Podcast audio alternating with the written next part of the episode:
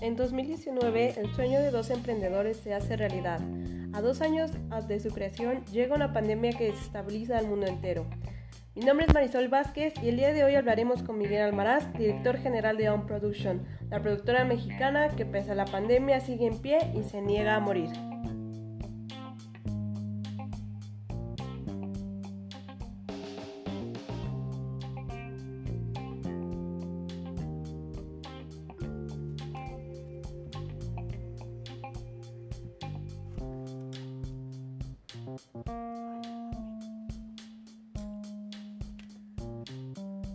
Hola, ¿qué tal Miguel?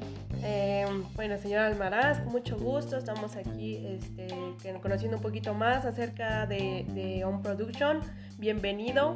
Eh, muchas gracias, este, Marisol. Muchas gracias por invitarme a tu programa. Había tenido muchas ansias de venir en otras ocasiones, pero no habíamos podido este, pese a la pandemia. Sí, claro, claro, la, la, pandemia afectó a todos. Es un gustazo estar aquí y bueno, a, nosotros eh, nos es un gusto que estés aquí, más por los, estos dos años que me imagino han de ser o fueron difíciles para ti, ¿no? Desde sus comienzos. Porque, por ejemplo, en ese sentido, ¿por qué la porque una productora de música, ¿no? O sea, en esta constatación de, yo sé que no se imaginaron lo de la pandemia, pero, pero ¿por qué, no? ¿De dónde, de dónde vino esta idea? Este, sí, Marisol, gracias, por invitarme. Este, y, pues sí, claro, mira, eh, nosotros eh, eh, somos dos hermanos que formamos esta productora. en primera instancia fuera porque amamos la música este, y aparte pues somos músicos frustrados, ¿no? Tratamos de ver este, una forma de, hacer un negocio en base a algo que queríamos hacer y qué más con, con la música, trayéndola a México y poder producirla y, conocer a grandes artistas. Ah, ok, o sea, en ese, ¿ustedes son músicos? Este, sí, somos músicos, pero pues nos, también nos gusta el negocio y, pues qué más, ¿no? Este, hacer algo que nos gusta con una pasión que tenemos. Oh, claro, claro. Y me imagino también que al ser dos personas la organización debe ser compleja, ¿no? ¿Qué, qué tan difícil es manejar este tipo de eventos de, grandes magnitudes? Sí, mira, la logística es muy grande. Traer un festival con muchos grupos, eh, la organización debe ser eh, tremenda. Eh, nos han ayudado en gran parte otras compañías de seguridad, de iluminación y el staff. Estamos hablando de un equipo de 200 personas organizadas para que el evento sea lo mejor posible, con la seguridad que, de que vas a poder eh, escuchar y no perder ningún detalle de tus grupos favoritos. Oh, vaya, bueno, eso sí, o sea, la organización es, muy importante. Eso es muy admirable dentro de estos dos años que, desde que se fundó la empresa, pero, pero díganme, eh, las proyecciones futuras, ¿qué, qué piensan hacer? Este, ¿Hacia dónde piensan dirigirse? Eh, sí, mira, estamos en espera de que se abran los foros. Estamos ya muy ansiosos. Eh, en la actualidad nos hemos acercado a muchas bandas y estamos viendo varias, varias giras por la República. llevar este, momentos de entretenimiento y de esparcimiento en estos momentos muy difíciles. Sí, claro. Eh, eh, y bueno, entendemos también que, esta productora se especializa o se enfoca mucho en lo que son el género del rock y el metal. Eh, pero ¿piensan expandir sus servicios a otros géneros musicales? Este, sí, claro, nosotros ah, este, amamos la música en vivo, no nos cerramos a cualquier género. Prácticamente vivimos en el rock una, una meca muy grande, pero sí, como pues ahora sí cerrarnos sería el hecho de morir, ¿no? Mientras haya música en vivo estaremos ahí presentes. ¿Cuál sería la música que no les gusta? O sea, bueno, o sea, sé, que lo harían así como para, eh, bueno, por la parte del negocio, del entretenimiento, pero ¿habría alguna música, género que no les gustara? Híjole, pues eh, decirte a una música sería pues, eh, herir sensibilidades, ¿no? yo creo que estoy a favor de la música en vivo y, hay muchos grandes proyectos, ¿no? Hay, hay, mucha gente en, pues en lugares muy pequeños que está haciendo buena música y nosotros tratamos de ir a esos lugares y, encontrarlos, ¿no? Y darlos a conocer. Claro, eso es, lo, importante. Pero bueno, vayamos ahora a, ese contexto de la pandemia. Eh, ahora que está la pandemia y cerraron muchas cosas, ¿qué, qué cosas se les dificultaron eh, dentro de su organización?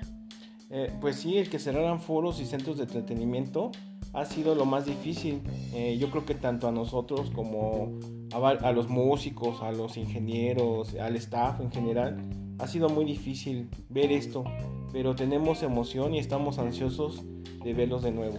Sí, sí, de hecho, de hecho, este, eh, nos enteramos que hace poco hicieron un concierto al cual estuvimos ahí presentes por vía stream.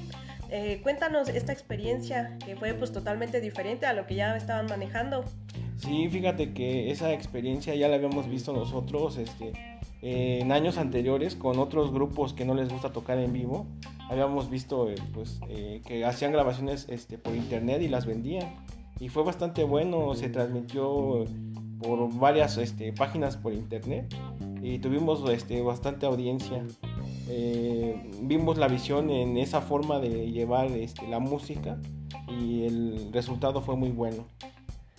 Oh, qué, bueno, qué bueno. De hecho, sí, eh, en mi caso sí, sí, no es lo mismo, pero realmente alguien que aprecia bastante la música, como que no hay limitaciones, ¿no? Incluso si es digital o, no importa si es este eh, en vivo. La, chiste es esta parte de compartir la música, pero pero bueno, eso abre, ¿no? Abre un parte de agua, bueno, abre una nueva brecha, ¿no? En, en cómo de ahora en adelante, después de la pandemia, ¿Cómo van a ser los conciertos ahora? ¿Veremos algo nuevo? ¿Habrá dos tipos de formas de, mm, festivales? ¿O qué, qué, veremos de nuevo? Bueno, ¿habrá algo nuevo?